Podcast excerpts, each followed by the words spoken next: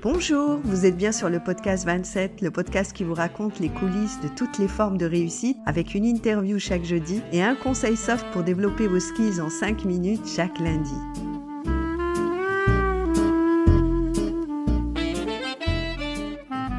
Et voilà, tu as envoyé le dossier, rempli la montagne de procédures et tu es maintenant sélectionné pour l'université de tes rêves. Par exemple, la School of Computer Science de l'UM6P dont a parlé le professeur Rachid Garawi lors de son interview sur le podcast 27. Seulement voilà, il y a un oral à préparer. Et à part l'oral du bac français et quelques exposés, tu n'as pas vraiment fait de présentation. Et tu as le trac. Alors voici quelques conseils pour t'aider. D'abord, rassure-toi.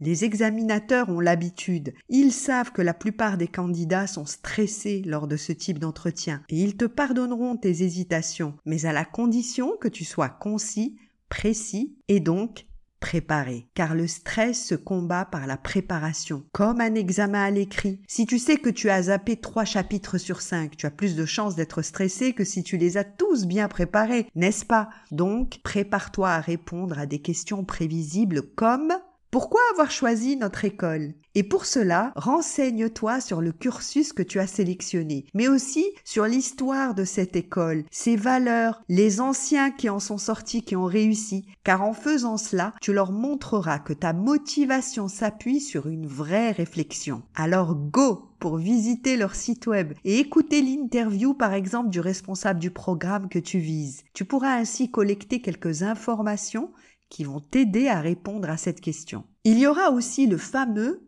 Parlez-nous de vous. Prépare une réponse en deux phrases maximum qui relève les traits de ta personnalité avec à l'appui des exemples concrets. Les examinateurs adorent ça, comme ce stage que tu as fait ou cette association dans laquelle tu t'es impliqué. Raconte des anecdotes à ce propos. Je sais, tu y penses tout le temps à cette fameuse mauvaise moyenne que tu as dans une matière. Alors au lieu d'espérer qu'on t'en parlera pas, ce qui peut arriver, prépare ton argumentation. Explique par exemple que tu as pu progresser ces derniers mois en faisant passer ta moyenne de 11 à 14, ce qui démontre ta capacité à relever des challenges, à progresser et à être déterminé. On pourra aussi te demander quel est ton projet d'avenir.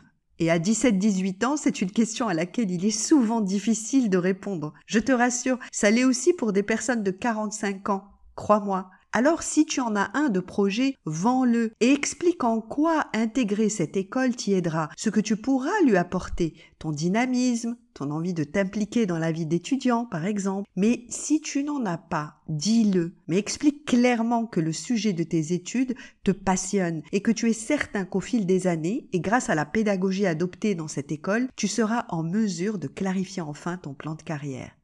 Tu l'as compris? Il vaut mieux dire la vérité. Un dernier conseil. Évite de lire des notes. Contente-toi de décorer ton écran de quelques post-it pour te rappeler de certains points clés et surtout reste toi-même. Au fait, si vous êtes un parent qui écoutez ce podcast, ne transposez pas votre stress sur celui de votre enfant. Laissez-le faire à sa manière et croyez en lui. Il puisera dans votre regard et vos mots la meilleure source de confiance en soi dont il a tant besoin en ce moment. Et oubliez un peu cette mauvaise note qu'il a eue pour vous rappeler de toutes les belles choses que votre enfant accomplit chaque jour. Tout le succès aux enfants et aux parents pour cet oral et à bientôt sur le podcast 27.